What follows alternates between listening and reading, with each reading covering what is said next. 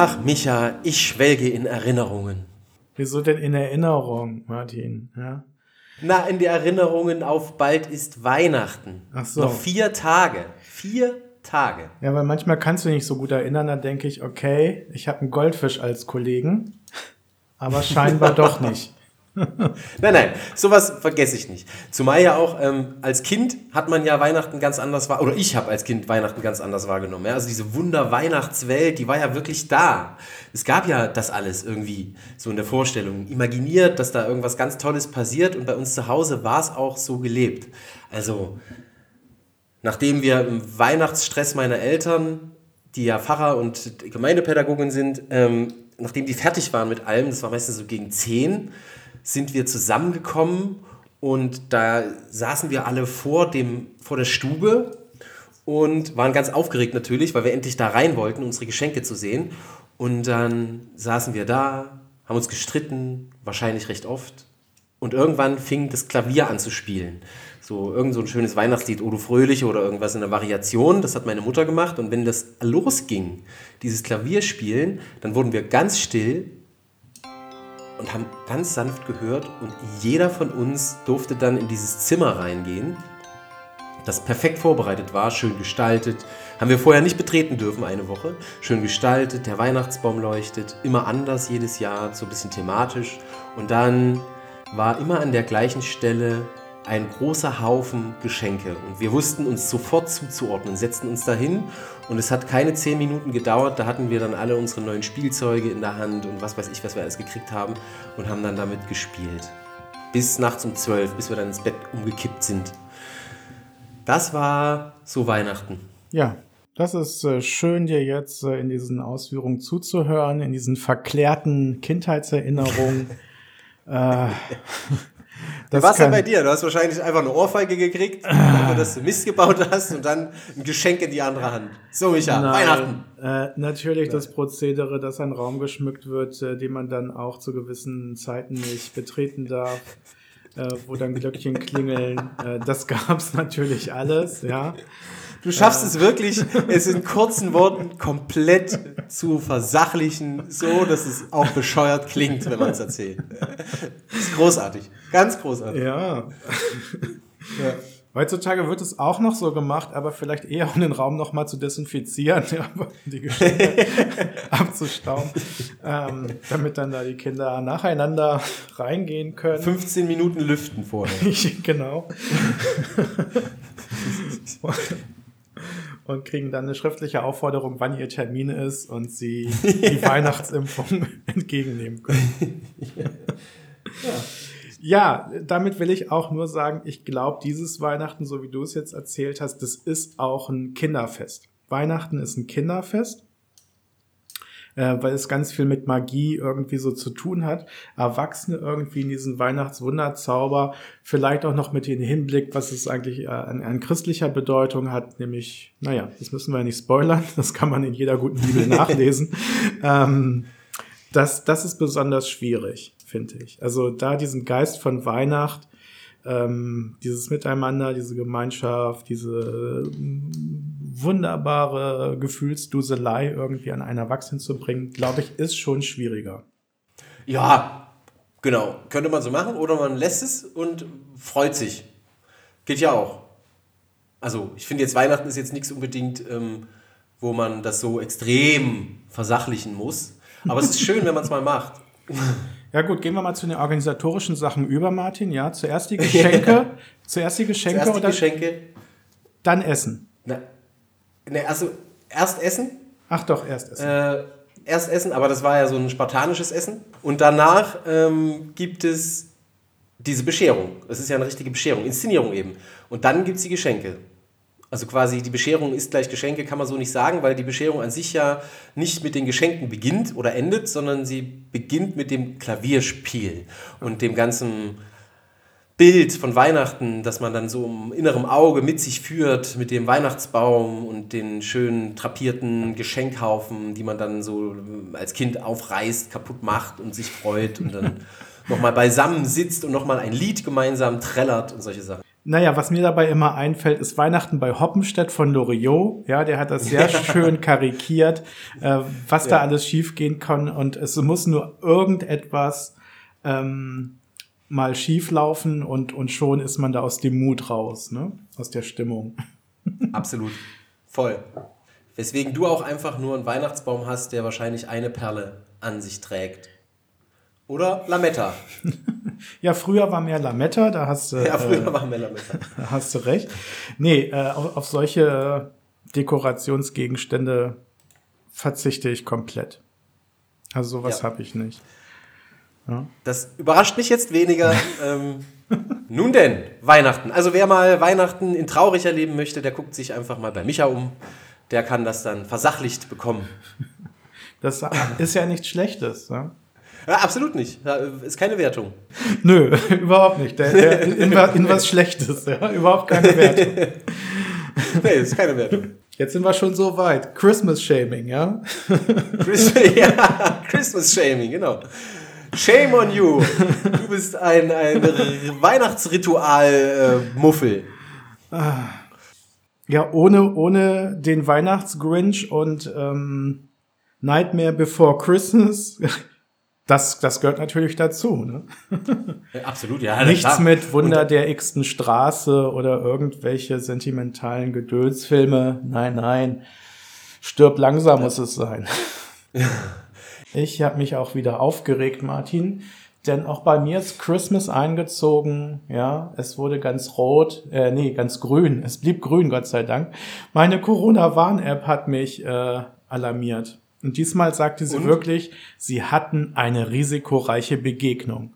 Und ich so, Wahnsinn. what? Das kann überhaupt nicht sein.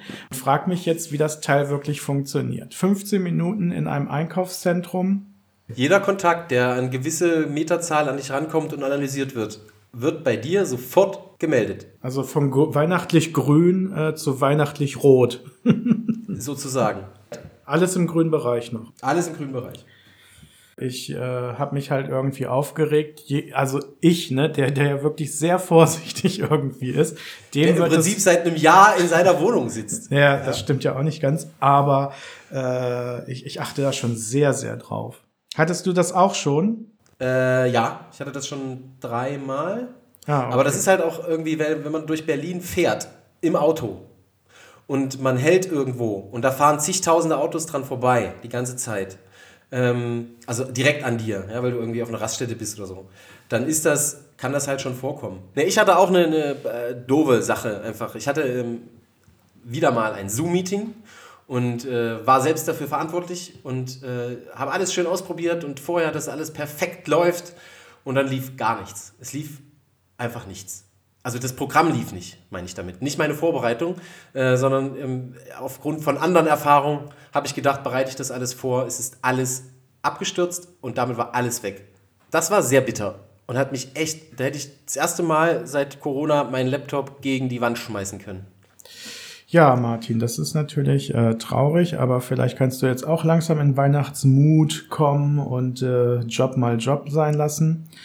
Aber du warst ja ganz eifrig dabei, jetzt in der letzten Zeit noch ein bisschen für unser vergangenes Filmprojekt irgendwie zu arbeiten, denn äh, unsere Serie geht in Serie, sie wird unters Volk gebracht. Ja, also es gibt jetzt schon wirklich viele Gemeinden auch außerhalb von unserer Region hier, die das ausprobieren. Und ich finde das ganz fantastisch, dass das doch so viele sind, die da auch Interesse dran haben. Also die Bayerische Landeskirche hat Interesse geäußert, denen habe ich das schon zugeschickt. Mal sehen, was daraus wird. Aber in der EKM haben wir es gezeigt. Also in anderen, anderen großen Landeskirchen haben wir es schon gezeigt und es wird vielleicht noch mehr. Mal sehen. Nord, Ost und Süd haben wir also schon so ein bisschen erreicht. Gespielt. Ja, ja. und ähm, die kriegen das ja auch nicht so. Ne? Es ist ja kein Geschenk, sondern es ist mit einer Aufgabe verbunden, dass wir jetzt ja. nämlich die Sache eben im Grunde in eine Erprobungsphase schicken und Leute das praktisch mal ausprobieren sollen und selber mal gucken sollen, was das mit ihnen macht und wie sie es einsetzen wollen ähm, und, und das mit ihren Jugendlichen einfach mal erleben. Und auf diese Rückmeldung ja. sind wir gespannt.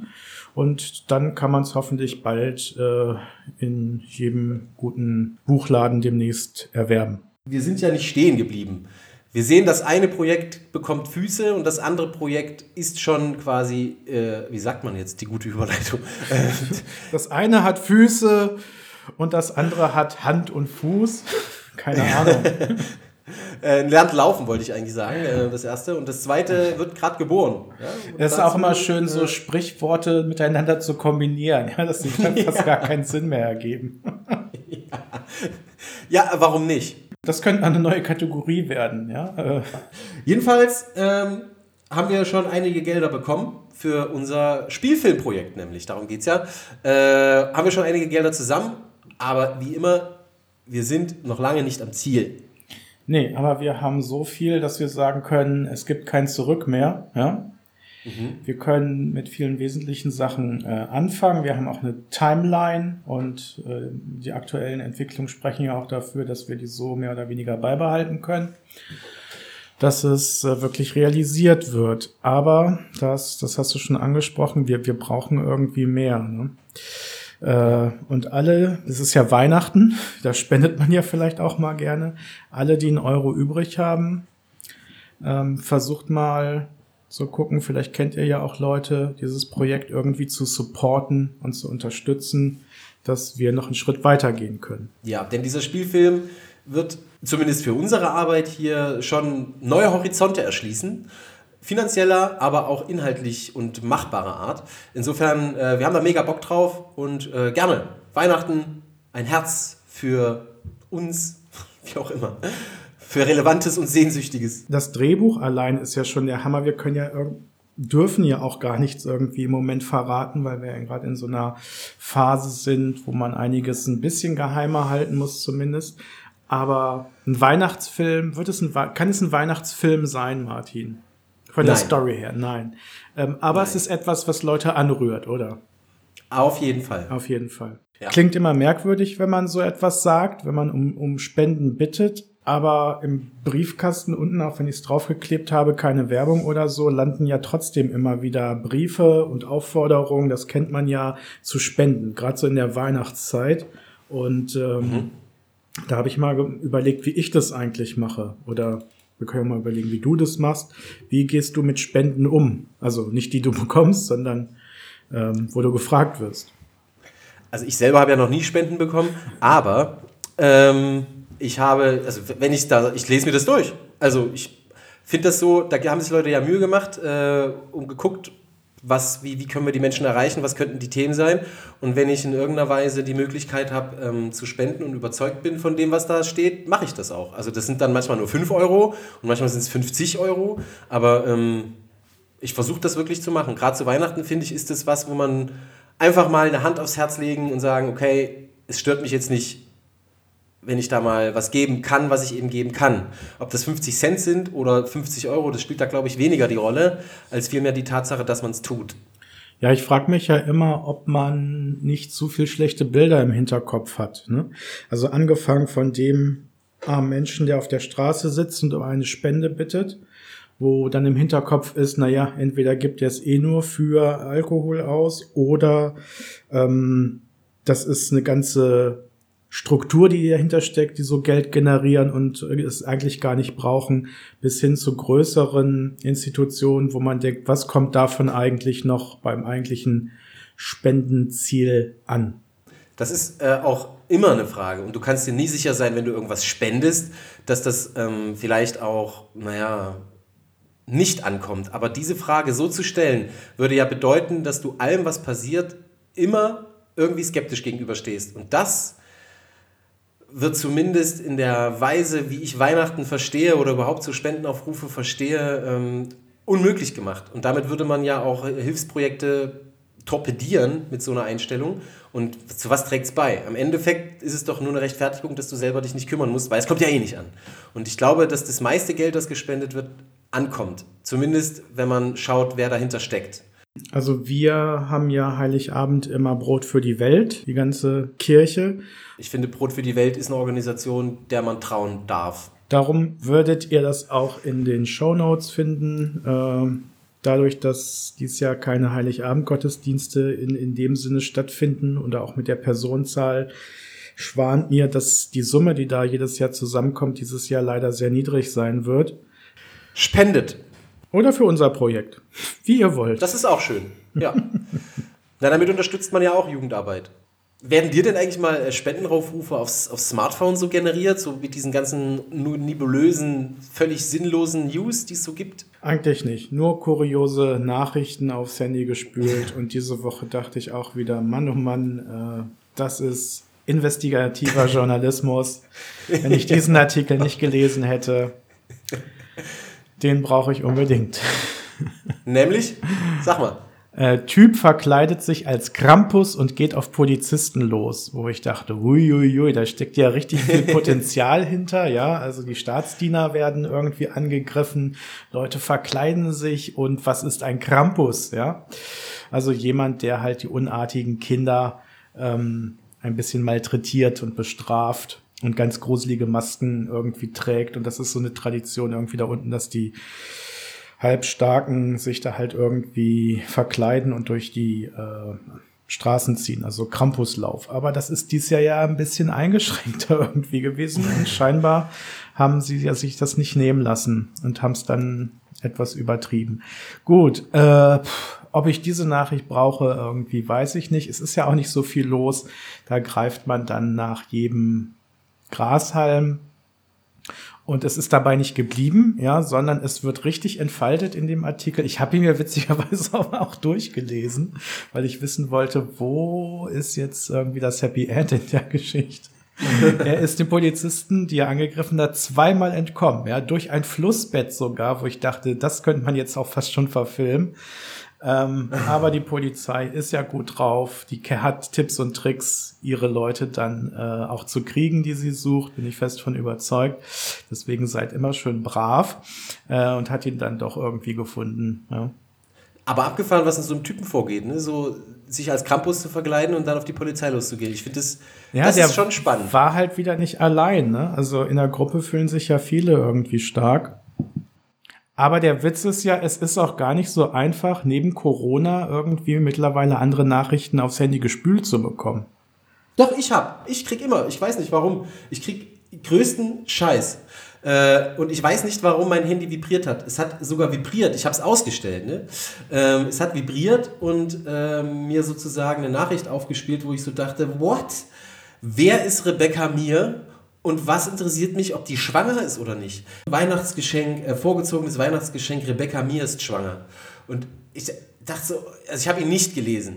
Ich dachte, du begleitest jetzt diese Schwangerschaft äh, bis zur Geburt irgendwie. Sie machen ja viele, die das dann so veröffentlichen. Es ist halt eine Frau, die ich nicht kenne, die schwanger ist. Okay, aber um es nochmal festzuhalten, du hast absolut nichts damit zu tun mit ihrer Schwangerschaft.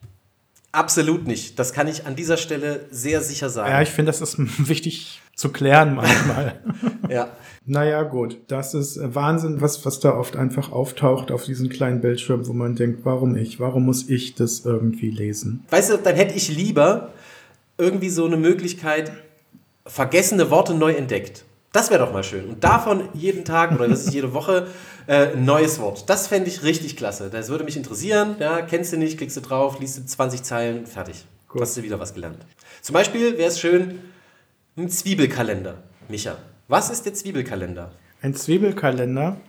Habe ich noch ja. nie gehört. Ähm, jetzt muss ich wieder irgendwie versuchen, Analogien zu bilden. Zwiebel und Kalender. Ähm, ja. Also Zwiebeln, wenn man sie schneidet, da hat man ja oft Tränchen in den Augen, weil es nicht so traurig ist, sondern aber es sieht so aus, als wäre man traurig. Deswegen irgendwie ein Kalender, wo man zu weinen beginnt. Ja? Mm, nein. Aber witzigerweise hat er was mit Wasser zu tun. Ähm, insofern ist Wein ja gar nicht so verkehrt. Und Kalender stimmt. Okay. Zwiebelkalender. Dann bin ich mal so richtig äh, wieder bei, bei den bäuerlichen Strukturen dass das Richtig. ein Kalender ist, äh, wo man, an dem man ablesen kann, wann für was Pflanzzeit ist. Sozusagen, aber es ist, ist noch ein bisschen obskurer. Also wir sind ja im Weihnachten, das darf man nicht vergessen. In Weihnachten hat man viele ähm, Möglichkeiten gesucht, um gewisse Dinge für das nächste Jahr vorherzusagen. Ja, und in jedem Monat muss es ja irgendeine Verbindung haben, um in die Zukunft irgendwie zu schauen, ja, oder sich zu genau. wissen, wann was dran ist oder wann was irgendwie ja. passiert. Ich löse es einfach mal auf, weil da kommst du nicht einfach so drauf. Never. Ähm, es, ist, ja, es ist ein Orakelbrauch, äh, der eben um Neujahr immer gemacht wurde, zwischen Weihnachten und Neujahr. Dort wurden äh, eine Zwiebel in zwölf Schalen geschnitten und diese zwölf Schalen wurden mit Salz bestreut. Und dann hat man die hingehangen und nach 24 Stunden hat man quasi die abgehangen und konnte sehen, also immer nach jedem Tag quasi eine neue und konnte dann sehen, ähm, angeblich ablesen, was ist ich, jetzt hast du die Schale für Januar, da konntest du dann, wenn du da Salz drauf gestreut hast, gucken, wie feucht jetzt diese Schale geworden ist und wenn sie ganz trocken gewesen ist, dann hieß es, der Januar wird trocken und wenn sie ganz nass war, dann hieß es, der Januar wird sehr feucht. Und so konnte man quasi die Regenzeiten für das kommende Jahr vorhersagen. Was natürlich völliger Unsinn ist und äh, überhaupt eigentlich keinerlei Aussage trifft. Aber man glaubte das tatsächlich. Und äh, eine nässende Schale bedeutet ein feuchter Monat, eine trockene Schale bedeutet trockener Monat. Mm. Ja, das ist der Zwiebelkalender. Das, das ist so unfassbar, was, was du ausgräbst. Ja. Was du ausgräbst. Ist, ja. Zwiebelkalender. Wahnsinn. Ja, ich muss sagen, ich. Äh, Erzgebirge ist ja nicht meine Heimat, aber zumindest nicht weit weg und äh, war da relativ häufig und da ist mir das eingefallen und ich war mir schon sicher, das kennt keiner, niemand so richtig. Mir war aber auch nicht klar, dass es doch deutschlandweit so weit verbreitet ist. Also Aberglaube ist deutschlandweit sehr verbreitet, ja. Also guck ja. dir nur die Verschwörungstheorien zurzeit an, die Boom. Also wir stehen da ja, irgendwie voll drauf. ja, irgendwie hat das was für dich auch ein vergessenes Wort. Vielleicht hast du es ja schon gehört. Der Dungweg. Naja, ich würde jetzt einfach mal, also wenn ich jetzt, wenn Dung wirklich von, also von, von Abfall kommt, also von menschlichen Exkrementen oder Abfall, wie Dünger eben, also das ist ja nichts weiter als die Kaka und Pipi von Schweinen oder ähm, Rindern oder so, äh, da würde ich jetzt mal sagen, das ist so eine Art Abwasserrohr. Äh, nee, ist nichts Unterirdisches. Oder vielleicht der Weg, der gegangen wurde mit einem Wagen, äh, wo man das ganze Zeug gesammelt hat, um dann auf den Misthaufen zu bringen? Un ungefähr, ja. Der Dungweg ist, äh, den gibt es oft in Reihenhaussiedlungen, ja. Da halt okay. Reihenhäuser als man das gebaut hat, sehr dicht aneinander äh, war, aber Menschen, die da ihren Garten noch irgendwie hatten, ähm, mussten sie ja, weil man da ja noch so eine Kleintierzucht hat oder ein bisschen Ackerbau betrieben hat, halt, wie du schon sagtest, den Dung irgendwie wegbringen. Und wenn man eben äh, so ein mittiges Haus hatte, konnte man, wurde man ja nicht durch die äh, gute Stube fahren. Und da wurde dann hinten, also hinter den Gärten, den, der Dungweg angelegt, dass alle halt mit einer Schubkarre, der war halt so breit wie eine Schubkarre, mit einer Schubkarre noch durchkommen und den Dung wegbringen konnten. Also es war so eine Art ah. Wirtschaftsweg für alle Parteien. Okay. Martin, es ist bald Weihnachten, ja, deswegen heute der Relevanz- und Sehnsuchtsbegriff, ob er das wirklich ist. Kirche. Hat es eine Relevanz, Heiligabend noch in die Kirche zu gehen? Wird da eine Sehnsucht gestillt?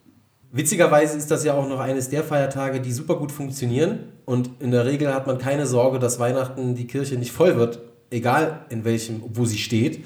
Insofern denke ich, hat es schon noch eine relativ hohe Relevanz für die Menschen um die Weihnachtszeit damit zu beginnen, um was es tatsächlich geht, nämlich eigentlich um dieses Jesuskind, das da geboren wird und dessen wundersame Geburt, so kann man es ja sagen, in so einem Dreckloch äh, und sich dessen bewusst zu sein, vielleicht auch als Startschuss für die unglaubliche Essorgien, die da entstehen, ähm, irgendwie zu rechtfertigen, keine Ahnung. Aber ich glaube, dass es schon eine hohe Relevanz hat, auch diese, diese Geschichte jedes Jahr wieder zu hören, auch möglichst nach Luther, auch möglichst so in der Weise, wie man das kennt, ähm, mit diesem schönen Lukas 2 Text. Ja, ich höre auch von ganz vielen, ja, ähm, wann geht man in die Kirche? Heiligabend gehen wir. Das haben wir immer schon so gemacht. Aber das ist fernab von dem, was du jetzt geschildert hast. Es gehört halt dazu, um irgendwie den Großeltern Gefallen zu tun, weil die immer in die Kirche gehen. Man erträgt das schlechte Krippenspiel der Kinder irgendwie. Und wenn alles gut läuft, ist man dann nach einer Dreiviertelstunde auch raus und äh, kann an den Gabentisch. Aber Heiligabend und Kirche scheint in unserer Gesellschaft doch noch sehr eng miteinander verwoben zu sein. Ja. Und um das zu supporten, gehe ich Heiligabend auch nicht in die Kirche, um keinem, der irgendwie etwas kirchenferner ist, einen Platz wegzunehmen. Das machst du sehr richtig. Sehr löblich. Dieser sehr nächstenliebende Micha. Macht er das nicht gut?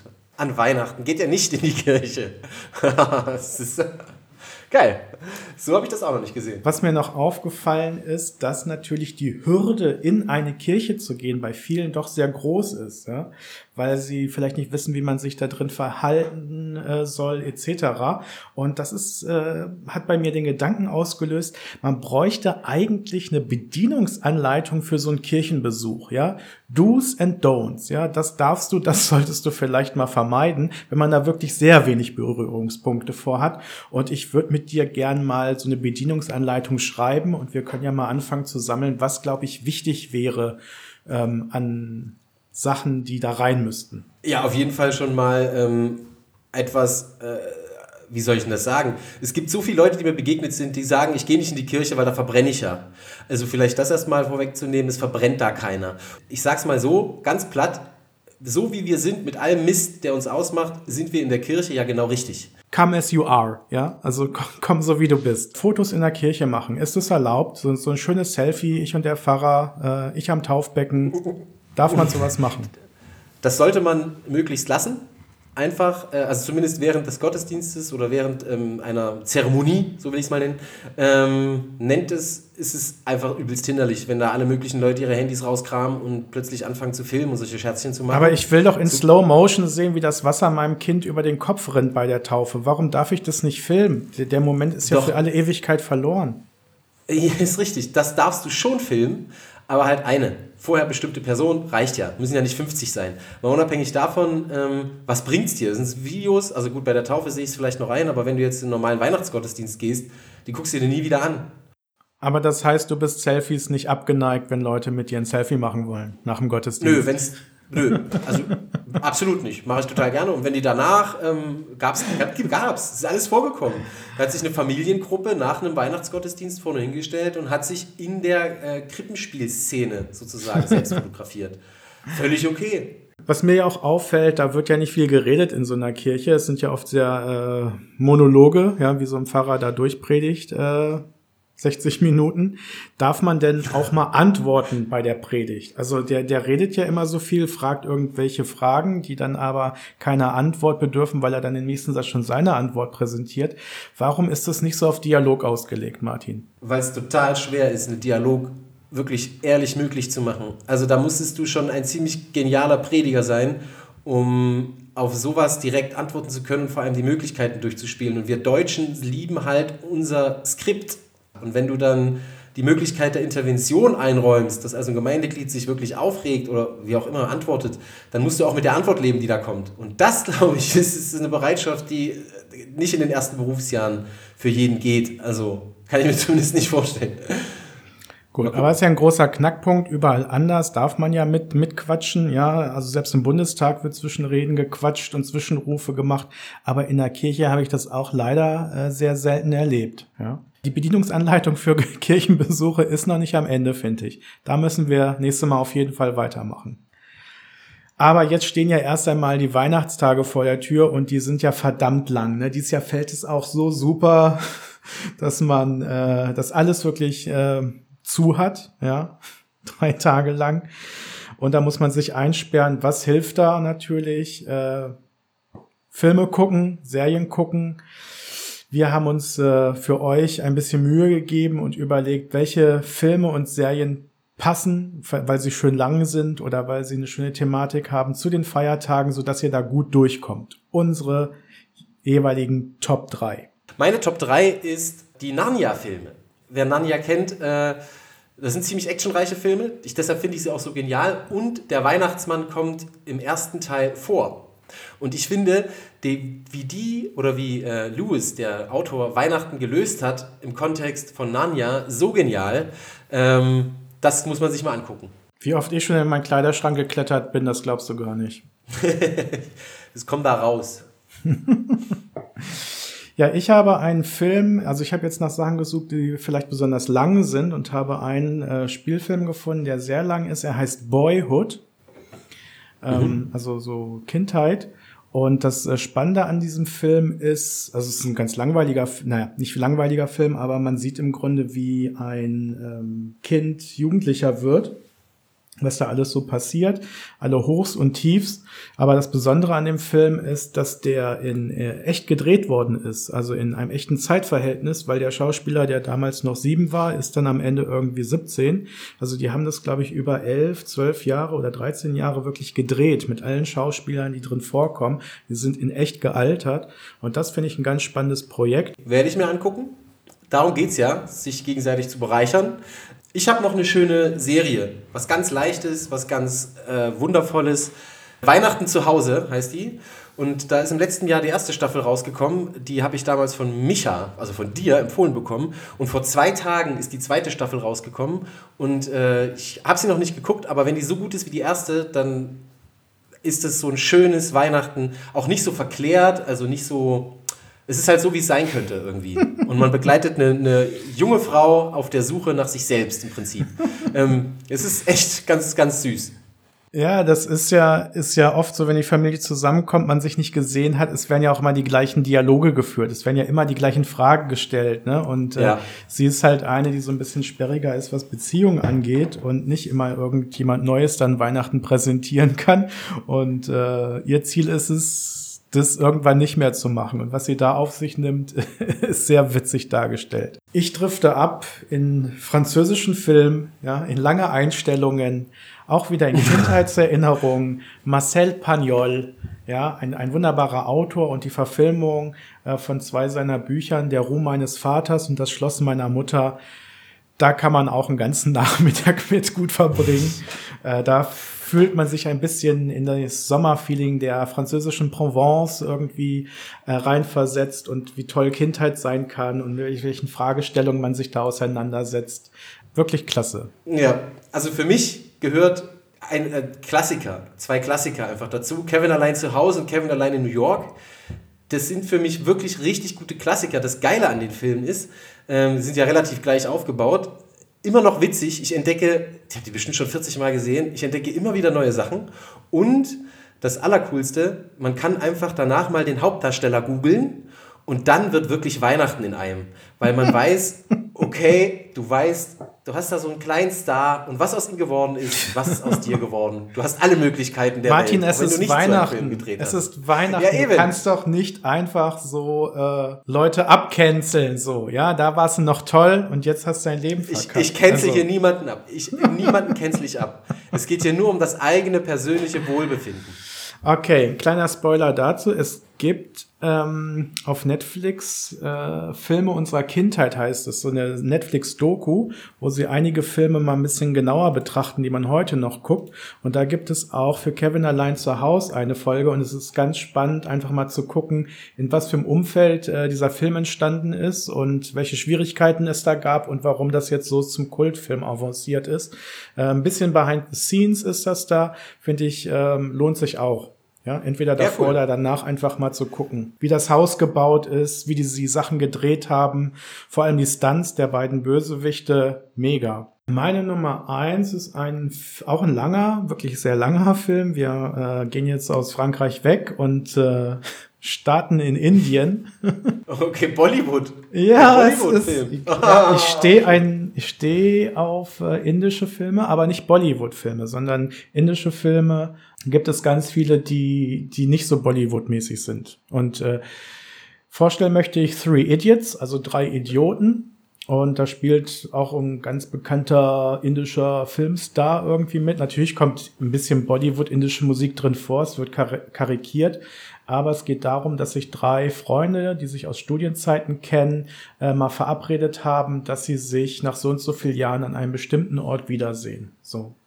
Und mhm. der Film arbeitet ganz viel mit Rückblenden, ja, also was in der Zeit passiert ist oder warum sie sich überhaupt wiedersehen wollen und hat auch eine sehr ernsthafte Thematik drin, ähm, so wie das Studienleben in Indien funktioniert oder nicht funktioniert und wie Leute in Systeme gepresst werden, in die sie nicht reinpassen und was das mit Menschen macht, ähm, kann ich nur empfehlen. Three Idiots, drei Idioten. Ja, da haben wir doch einige Eindrücke für euch gesammelt im Prinzip braucht ihr zwei Weihnachten, um die Filme alle zu sehen. Setzt doch mal in die Bewertung bei Apple Podcasts eure Meinung unter Hashtag Church. Geht ihr Heiligabend in die Kirche oder nicht? Oder was war eure skurrilste Erfahrung in einer Kirche? Für unsere Bedienungsanleitung für Kirchenbesuche. Wir danken euch, dass wir vor Leuten sprechen dürfen, die wissen, wovon wir sprechen. Wir hören uns.